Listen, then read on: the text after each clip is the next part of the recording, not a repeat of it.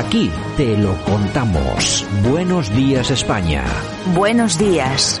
Y nosotros esta mañana, que nos recorremos como todos los días España, norte a sur, este a oeste, pero hoy nos vamos hasta las islas, a las islas Canarias. Ahí tenemos a María Monteros, periodista de investigación del cierredigital.com, el periódico dirigido por Juan Luis Galiacho. Buenos días. Buenos días, María.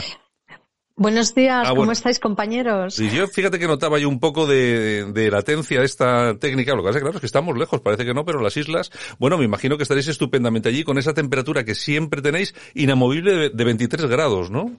Pues efectivamente así es. Eso sí, tenemos la sorpresa del Teide nevado, nevadísimo. En las últimas horas, que es tendencia trending topic, ver esa cima nevada, el, el lugar más alto de España, ¿no? Cubierto de nieve. Ya te digo, ya te digo. Lo tenéis, lo tenéis todo. Qué suerte. Bueno, pues eh, María, eh, María Montero, que firmaba ayer dos notas muy interesantes en el cierre digital. Si te parece, María, vamos a, por lo menos, a revisarlas, aunque sea brevemente. Me han parecido muy interesantes. Por un lado, destapabais que la Fiscalía Europea ve indicios de delito en el gobierno de Canarias por las compras de PCR, atención, al triple de su precio.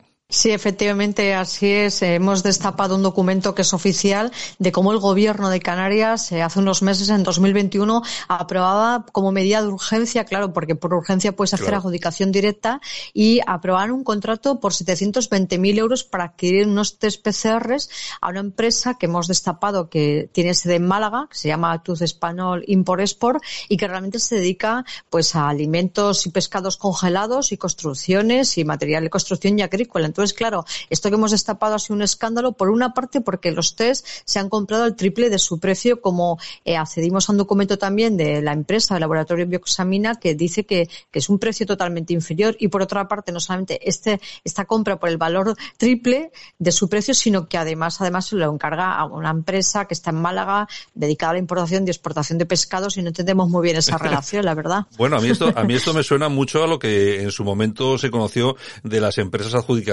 en Cataluña, ¿no? Estaban en una lonja, no tenían empleados, bueno, es los chanchullos que yo creo que ha habido durante la pandemia bastantes, ¿eh? En todo, en todo caso, cuando hablamos de mm, el tema del triple del precio, vamos a ver, estas PCR tienen un precio que pueden, eh, que puede ser, eh, según hay tarifas por ahí oficiales, a 5,4 euros, y aquí estos los han comprado a 15.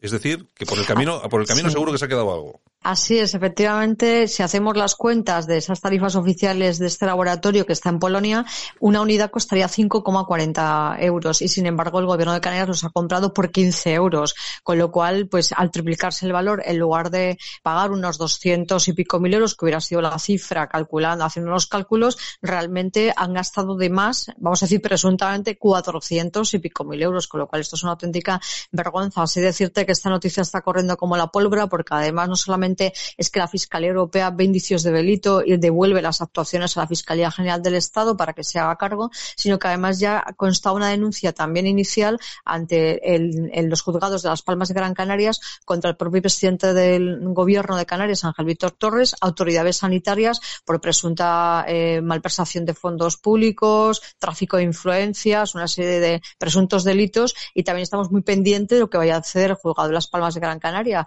O le da carpetazo al tema o realmente tiene que iniciar una investigación. De momento, esta mañana hemos hablado con el denunciante, que es el portavoz de la plataforma, de un canal que hay en Telegram que se llama Rebelión en la Granja, y nos cuenta que de momento las palmas de Gran Canaria, los juzgados, no se han pronunciado. Bueno, pues para más detalles, acudir a todos nuestros oyentes que quieran hacerse con más detalles sobre el tema, el cierredigital.com, y me imagino que nos vais a tener eh, perfectamente informados de todo lo que suceda a partir de ahora. Otra de las notas muy interesantes, eh, yo creo que era una cosa que a mí por lo menos me parecía que ya había desaparecido, es la famosa, la famosa lotería de Vox. Parece que otra vez vuelve a estar en el candelero, ¿no?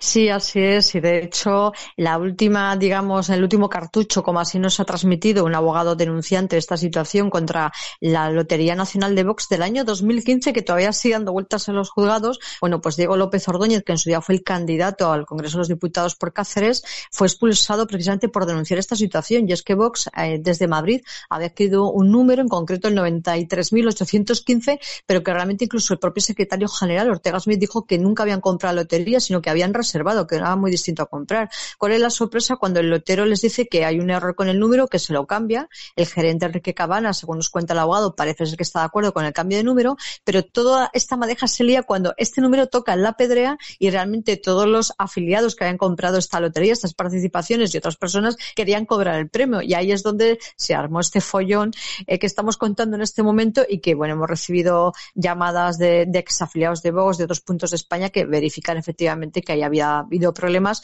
¿En qué punto estamos? Pues que la Audiencia Provincial de Madrid ahora tiene en su mano o archivar este procedimiento definitivamente o realmente darle, eh, darle más cuerda larga y hacer una serie, de practicar una serie de pruebas que aunque el denunciante las pidió en su día, el juzgado de instrucción número 27 de Madrid miró para otro lado, no quiso practicar pruebas, eh, realmente decretó el archivo, el sobreseimiento libre, sin embargo este abogado ha recurrido como último ya, bueno, pues cartucho, como él dice, ante la Audiencia Provincial de Madrid a ver si realmente sigue este proceso judicial adelante o ya se le, se le daría un carpetazo definitivo. Por lo tanto, Vox realmente se podría haber inmerso en un proceso judicial sobre esta lotería que aún no está resuelto eh, y nos veríamos pues eh, sacando más noticias, claro, de lo que ha pasado con una lotería que además encima es que esto pasa porque resultó premiada. Si no hubiera sido premiada, pues eso a lo mejor había quedado el cambio de número, presuntas irregularidades. Sin embargo, al ser premiada es cuando la gente quiere cobrar. Este abogado calculaba que más o menos los precios, eh, los premios, perdón, total de lo que se podría reclamar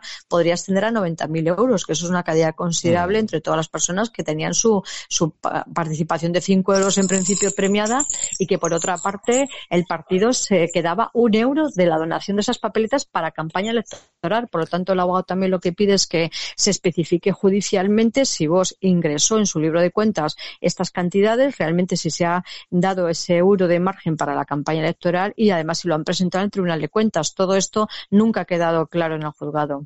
Bueno, ahí sigue coleteando, coleando, ya veremos a ver en qué acaba. Bueno, eh, María, tengo que preguntarte ya y para acabar ya, tengo que preguntarte una cosita. ¿Cómo está el tema inmigración en Canarias después de todas las noticias que nos han llegado? Además, tú eres experta porque has publicado muchas exclusivas sobre el tema. Nos han llegado tantas noticias de gente, de inmigrantes llegados, eh, pues eh, a Canarias que estaban ahora mismo en hoteles de cuatro y de cinco estrellas. Eh, había mucha eh, Eh, los ciudadanos eh, canarios, la verdad que estaban muy preocupados. ¿Cómo está ahora mismo el tema?